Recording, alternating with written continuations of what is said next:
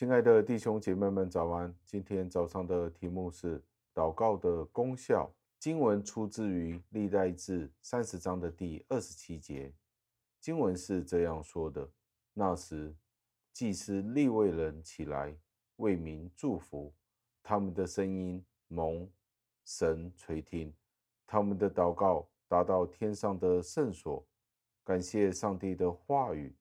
斯布真牧师是这样子谈论到祷告的：当我们无法使用剑这个兵器的时候，我们可以拿起祷告这一个武器。当我们全心全意去祷告的时候，这个武器永远都不会出任何的差错。敌人可能会嘲笑我们的枪械，但是他们却会因为我们的祷告而战惊。剑羽毛必须定期的维修、定期的维护，但是祷告却是永远不会生锈的。我们觉得从表面上来看，祷告是非常迟钝的、没有力量的，但是祷告却是可以破开一切的。祷告就好像是一对双眼门，没有人可以关闭。我们借着祷告可以直奔到天上。魔鬼可能包围着我们，但是借着祷告，通往天上的道路是永远畅通无阻的。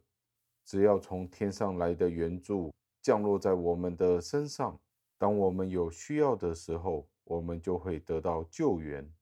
祷告永远是合时宜的，但是在炎夏或者是在寒冬，永远都是非常宝贵的。在天上有许多听我们祷告的听众，当然包括了我们的神，也包括了天使、天军们。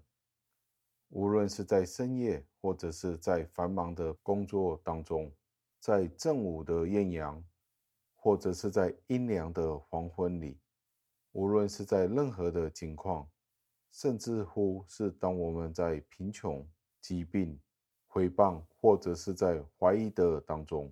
处在幽暗当中的时候，与我们立约的神，他随时欢迎我们的祷告，也会在他的圣所里答应我们。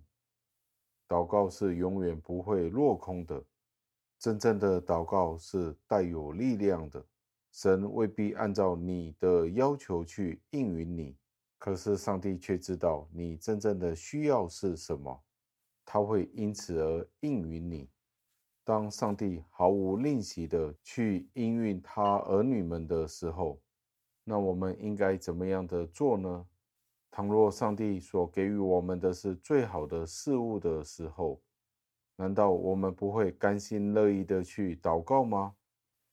有可能今天我们要求上帝的是能够吃饱，我们求的是一顿粗茶淡饭。而上帝赐给我们自助餐的时候，难道我们会说：“神啊，你并没有赐给我们所应允的事物呢？”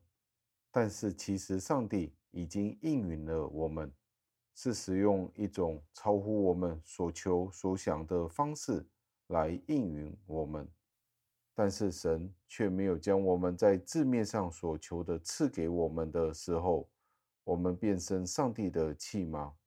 这就是我们人经常犯的错误。让我们今天可以一同来到上帝的面前，一起祷告。